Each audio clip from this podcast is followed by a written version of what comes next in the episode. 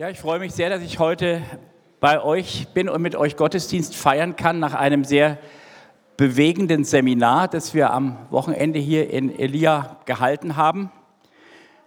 Zu meiner Person ganz kurz, ich bin Andreas Ebert, bin evangelischer Pfarrer und äh, lebe in München und leite dort das spirituelle Zentrum St. Martin, äh, bin Beauftragter der Landeskirche für Meditation und für geistliche Übung. Und das Seminar, um das es ging, jetzt am Wochenende das Thema war die Heilung von Familiensystemen. Wir alle leben ja in ganz unterschiedlichen Systemen. In unseren Familien, in unserer Gemeinde ist auch ein System, in unserem Staat, in unserer Arbeit, in unserer Firma.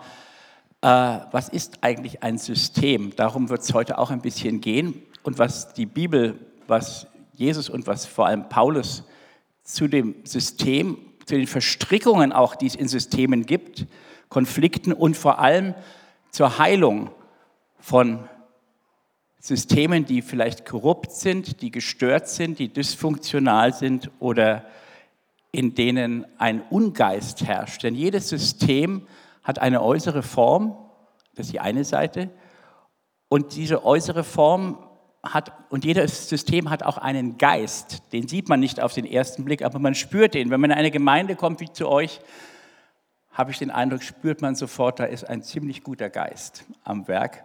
Vielleicht täusche ich mich, aber ich glaube, ich täusche mich nicht. Man spürt manchmal, es ist mit Händen zu greifen. Ist hier Vertrauen, ist hier Liebe, ist hier Offenheit da? Äh, das spiegelt sich auf den Gesichtern, das spiegelt sich in der Art, wie Menschen miteinander kommunizieren. Äh, und es ist auch in jeder Familie so. Jede Familie hat einen Geist. Ja, der, äh, in der Bibel spricht man übrigens äh, interessanterweise in dem Zusammenhang auch vom Engel. Eine, jede Gemeinde hat einen Engel. Der Engel ist die geistige, spirituelle Innenseite sozusagen. Ja, in, in der Offenbarung des Johannes schreibt der sehr an die Gemeinden und er schreibt immer an den Engel der Gemeinde. Es ist nicht der Bischof und der Pfarrer, gab es gar keine Pfarrer damals. Ähm, sondern das ist sozusagen, ja, das ist die, die geistliche, die geistige Innenseite, die Person, die wahre Person dieser Gemeinde, der Engel der Gemeinde. In der Bibel sagt man auch, jede Nation hat einen Engel. Und Engel können entweder Diener Gottes sein, aber es gibt eben auch gefallene Engel. Das sind Engel, die nicht das tun, was sie tun sollen und die können, großen Unheil, können großes Unheil anrichten und die können auch ein System korrumpieren. Das kann eine Familie sein, es kann eine Gemeinde sein, das kann ein Gemeinwesen sein. Ähm, nun, was können wir tun oder was passiert oder was ist Gottes Wille, wenn ein, ein Korpus, ein Körper, ein, ein System, eine Gruppe, eine Gemeinschaft, wenn die äh, beschädigt ist? Äh, und es beginnt übrigens beim einzelnen Menschen. Jeder von uns ist auch ein System. In uns arbeiten ja auch ganz unterschiedliche Kräfte und da sind unterschiedliche Geister am Werk. Hat einer ein Buch geschrieben, wer bin ich und wenn ja, wie viele? Äh, ja, wir kennen das alle in uns, auch diese unterschiedlichen Stimmen, die äh, an uns zerren und das kleine Teufelchen, was manchmal im Ohr sitzt und uns sagt, du bist nichts wert, du kannst nichts, äh, gib's doch auf. Und da muss der Engel sich manchmal ganz schön anstrengen, um zu mir zu sagen, du bist ein geliebtes Kind Gottes. Ähm, also, das beginnt beim Einzelnen und das geht weiter über eine Gruppe, über eine Gemeinde, aber es gilt auch für unsere natürlichen Familien, über unsere äh, Blutsverwandtschaft. Familien können dysfunktional sein, da kann ein Ungeist herrschen, ein Schweigen, Familiengeheimnisse, über die man nicht sprechen darf und so weiter. Ich glaube, viele von euch kennen sowas, auch aus der eigenen Familiengeschichte. Oder ein, eine Familie ist auch ein Ort, wo man zu Hause sein kann, wo man sich wohlfühlt, wo man gerne besucht sich gegenseitig, wenn man nicht mehr zusammenlebt, wo man merkt, ja, wir helfen einander, damit das lebendig sein kann. Und in dem Seminar haben wir angeschaut Familien, die eigenen persönlichen Familien und geschaut, wo gibt es in diesen Familien Verstrickungen? Und zwar vor allem Verstrickungen, die nicht jetzt ganz unmittelbar, die wirken sich zwar aus, aber die auch Ursachen haben, die vielleicht ein, zwei, drei Generationen zurückreichen, denn die Bibel weiß etwas davon, dass ich Verstrickungen, dass ich auch Schuld, dass ich äh, ähm, Götzen zum Beispiel, die in einer Familie virulent sind, häufig zum Beispiel der Götze des Mammons, das Geld regiert alles oder die Leistung. Es gibt ganz verschiedene Familiengötzen, die es auch geben kann. Was äh, kann passieren, wenn, wenn wir sowas merken? Unsere Familie ist sozusagen besetzt und die sind auch zum Teil schon tot, die Leute, äh, die sozusagen, wo diese Verstrickung angefangen hat in der Familie. Wie, können, wie kann es zur Heilung kommen? Und äh, Christus lädt uns ja ein mit allem, was da ist, mit all unseren Lasten, das heißt auch mit unserer Familie, mit unseren familiären Belastungen äh, und Verstrickungen, auch wenn sie schon ganz alt sind, zu ihm zu kommen. Das haben wir an diesem Seminar versucht. Zunächst mal zu gucken, was ist es eigentlich in meiner Familie? Äh, Gibt es da Dinge, wenn wir sozusagen einen Stammbaum aufschreiben, Familienstammbaum, Genogramm nennt man das, fällt uns da auf, da sind irgendwelche Dinge, äh, die wirken nach. Die sind nie aufgearbeitet worden, die sind nie erlöst worden. Zum Beispiel, was ja bei jeder Familie von uns fast, wenn wir in Deutschland geboren sind, der Fall ist, dass es eine Familiengeschichte gibt, die in der mindestens zwei, drei Generationen zurück etwas mit dem Krieg und mit dem Dritten Reich zu tun hat. Ja, was war da eigentlich los? Vielleicht war der Opa ein Nazi oder ein Opfer. Was ist damit passiert mit diesen Geschichten, die äh, ganz tief in die Familiengeschichte auch hineingewirkt haben und die weiter wirken, wenn sie nicht vergeben, erlöst und versöhnt sind?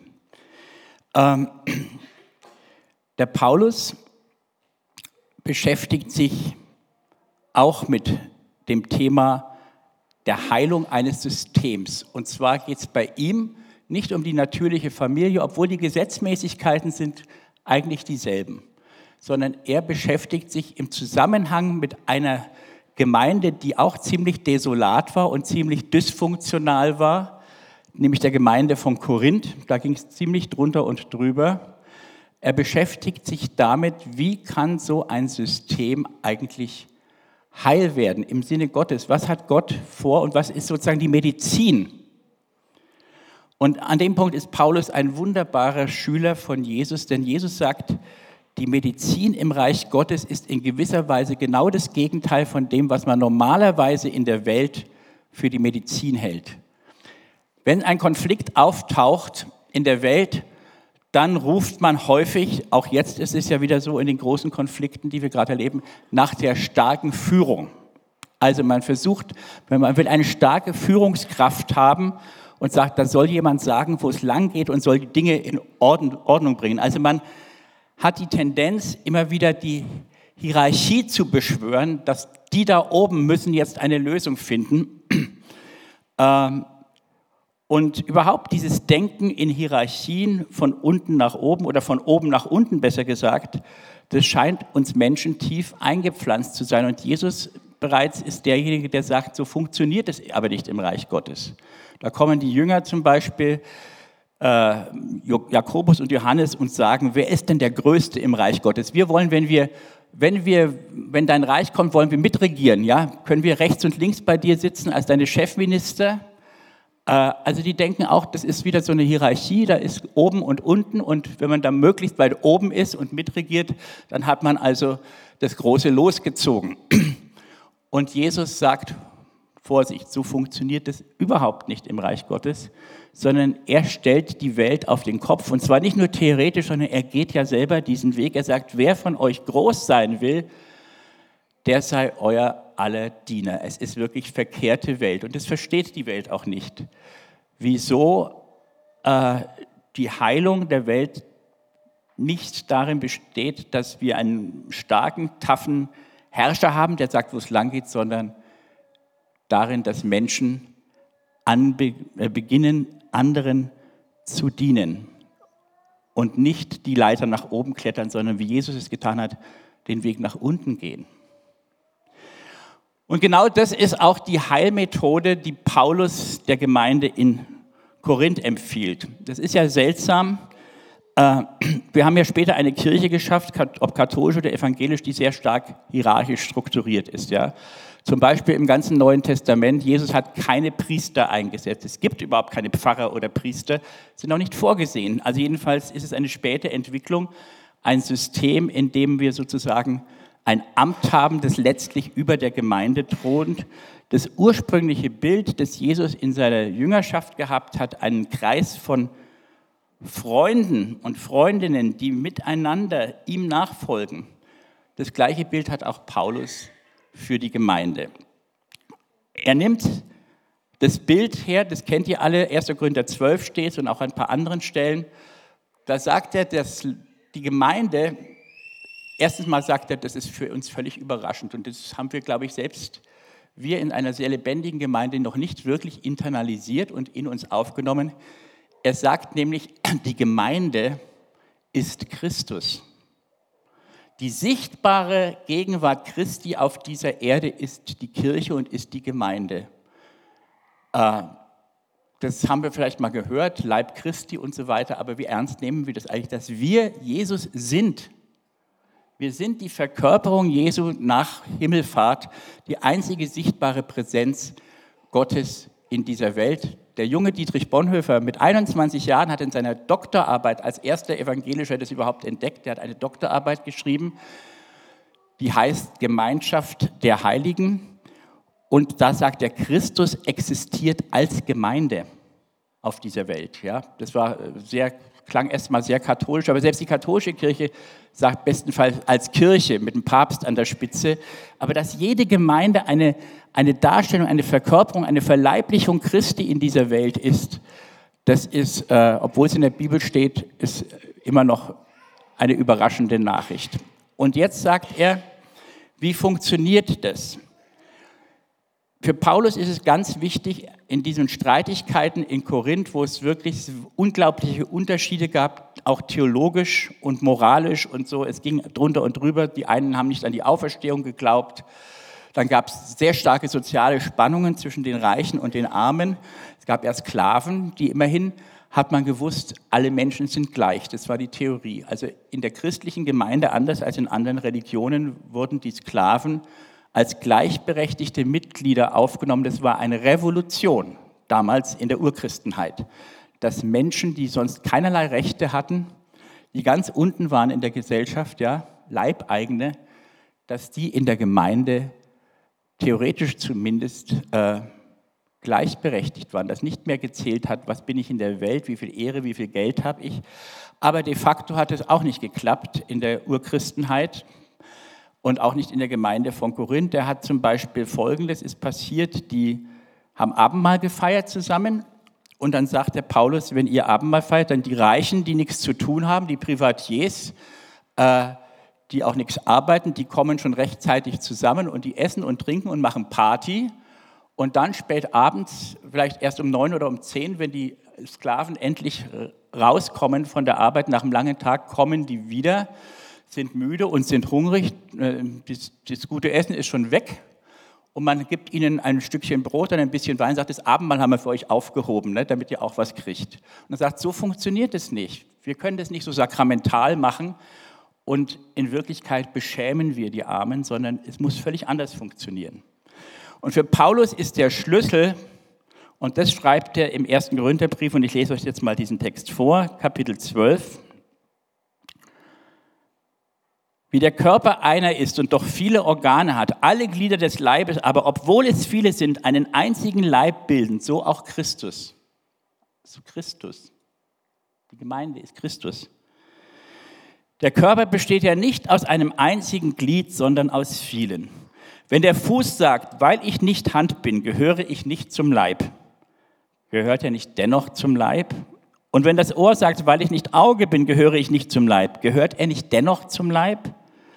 Ist der ganze Körper Auge, wo bleibt das Gehör? Ist er aber ganz Gehör, wo bleibt dann der Geruchssinn?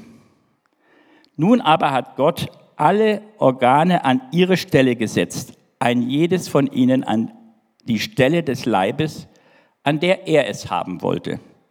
Das Auge kann nicht zur Hand sagen, ich brauche dich nicht, auch nicht der Kopf zu den Füßen, ich brauche euch nicht. Vielmehr sind eben jene Körperteile, die als besonders schwach gelten, Jetzt kommt nämlich seine Pointe. Jene Körperteile, die als besonders schwach gelten, umso wichtiger. Und jenen, die wir für weniger ehrenwert halten, erweisen wir besondere Ehrerbietung. So genießt das Unansehnliche großes Ansehen, das Ansehnliche hat das ohnehin nicht nötig. Gott hat unseren Körper so zusammengefügt, dass er dem, was benachteiligt ist, besondere Ehre zukommen lässt, damit es im Leib nicht zum Zwiespalt komme, sondern damit die Glieder füreinander sorgen. Leidet ein Teil, so leiden alle Körperteile mit. Und wird ein Teil gewürdigt, so freuen sich alle anderen mit. Ihr seid der Leib Christi. Als Einzelne aber seid ihr seine Glieder, seine Organe und Körperteile. Unglaublich revolutionär. Dieser Ansatz, keine Hierarchie, die er beschwört. Interessanterweise in diesem frühen Brief, später im Epheserbrief, äh, ist ein Unterschied zwischen Kolosser und Eph äh, Korinther und Epheser. Im Epheserbrief sagt er nämlich, Christus ist das Haupt des Leibes. Ja? Im Korintherbrief nicht. Christus ist nicht das Haupt, sondern Christus ist der Leib. Das ist noch radikaler. Äh, also es ist nicht ein Oben und Unten, nicht mal Christus ist oben, sondern alle gemeinsam bieten und bilden den Leib Christi. Und die Heilung besteht nicht darin, dass die Starken gestärkt werden und die Schwachen sich unterordnen, sondern ganz im Gegenteil, dass die Starken die Schwachen ehren und würdigen und dass das hineingeholt wird, ins Ganze integriert wird was in Gefahr steht, ausgegrenzt zu werden oder auch was in der Welt ausgegrenzt wird, was am Rande steht. Und das ist genau die Art und Weise, wie Jesus mit den Menschen umgegangen ist. Er hat an seinen Tisch die Armen, die Schwachen, die Unanständigen, die Huren, die Zöllner eingeladen. Und das war ja einer der Gründe, warum man ihn überhaupt nicht verstanden hat. Und das war diese revolutionäre Weise, mit dem Unanständigen, mit dem Schwachen, mit dem Armen mit den Rändern umzugehen, war einer der Gründe, warum Jesus selber dann ausgegrenzt wurde und hingerichtet wurde. Das war eine solche Herausforderung, solche Bedrohung der bestehenden hierarchischen Ordnungen, das konnte man nicht aushalten. Und die Heilung besteht auch in unserem persönlichen Leben, auch in unserer Familie zum Beispiel. Das ist auch ein System, besteht immer darin, und das haben wir auch wieder erlebt gestern bei dem Seminar, dass die Teile des Ganzen, die verachtet werden, die ausgegrenzt werden, die vergessen werden, die verschwiegen werden, die tabuisiert werden, die abgelehnt werden. Und es gibt solche schwarzen Schafe in jeder Familie, dass genau die an den Tisch, Tisch kommen dürfen dass dieses Schweigen, dieses Tabu, diese Familiengeheimnisse, die es auch häufig gibt, dass die durchbrochen werden und dass das Gespräch, dass sie dazugehören dürfen, die Dazugehörigkeit. Und vielleicht sind viele von euch auch Christen geworden, weil sie auch aus Familien kommen, wo sie das Gefühl gehabt haben, ich gehöre nicht richtig dazu und die Gemeinde entdeckt haben als einen Ort, und es soll sie auch sein, und ein Modell der Dazugehörigkeit. Hier werde ich ernst genommen. Hier werde ich angenommen. Hier darf ich sein. Hier bin ich Mensch. Und hier bin ich wichtig als Person. Und hier kann ich leben und atmen. Und zuletzt, das gilt für Familien, das gilt für Gemeinden, das gilt auch für meinen Umgang mit mir selber. Auch ich bin ein System, ein Körper und die Heilung, das wissen gute Psychotherapeuten und Seelsorger, die Heilung, auch meine persönliche Heilung, hat immer etwas damit zu tun, dass das, was dunkel ist, was verborgen ist, was ich, wofür ich mich schäme, was ich mein Schattenthema nennen, die Psychologen, meine Schattenanteile, dass die ans Licht kommen dürfen. Und die können nur ans Licht kommen, wenn da ein Ort ist, wo, wo keine Verurteilung ist, sondern wo ich angenommen werde, so wie ich bin. Und das soll passieren in der Seelsorge und es äh, kann passieren in der Gemeinde. Und da, wo das leben darf, da beginnt dann auch eine Verwandlung. Aber die Verwandlung beginnt nicht, indem man sagt, Pfui Teufel, so darfst du nicht sein und dieser Schatten, der darf nicht sein und deswegen muss ich ihn verstecken. Alles, was versteckt werden muss, das wirkt aus dem Unterbewussten und kann sehr destruktiv sein. Und das Gleiche, und damit komme ich zum Schluss, im Zusammenhang mit dem, was wir gerade auf der Welt erleben, passiert natürlich auch auf der globalen Ebene. Ich denke, die Probleme, die wir jetzt haben und die uns auch so viel Angst machen, haben auch etwas zu tun, sind auch Folgen einer langen, langen Kolonialgeschichte, wo die reichen Völker, die Mächtigen, auch die Europäer, die Amerikaner, die Welt auch brutal zu ihren Gunsten ausgenutzt und ausgebeutet haben. Und wir hatten immer schon die Angst, dass irgendwann die Armen vor der Tür stehen und sagen, wir wollen was abhaben vom Kuchen. Und jetzt scheint diese Lawine, ich nenne es nicht gerne Lawine, aber der Herr Seehofer nennt es ja so, Nee, der Schäuble hat es Lawine genannt. Nein, jetzt, jetzt passiert es aber in gewisser Weise. Es sind Folgen auch einer verfehlten Politik des Westens natürlich, dass plötzlich so viel Hass auch da ist und wir wissen nicht, was daraus werden soll. Aber das Rezept kann sicherlich nicht sein, dass wir uns noch mehr bis zu den Zähnen bewaffnen und alles tun, äh, um diese Menschen, viele wirklich in großer Angst, in Not in Todesnähe durch Krieg und Gewalt, diese Menschen ab, uns abzuschotten gegen sie, sondern dass wir jeder in unserem, in unserem eigenen Bereich beginnen, ihnen zu begegnen, von Mensch zu Mensch. Äh, dass wir beginnen, ihre Geschichte ernst zu nehmen und auch als Gemeinden beginnen, ihnen Freunde zu sein, ein Ort, wo sie spüren, hier werden wir gehört, hier werden wir nicht verachtet, hier werden wir nicht an den Rand gedrängt, sondern hier werden wir als erstes als Menschen gesehen. Das wäre ein wunderbares Zeugnis für unseren Herrn, für Christus. Und beten wir darum, dass wir einen Beitrag leisten können, dass Heilung passiert, auch auf dieser globalen Ebene, in dem die Schwachen einen Platz bekommen. Amen.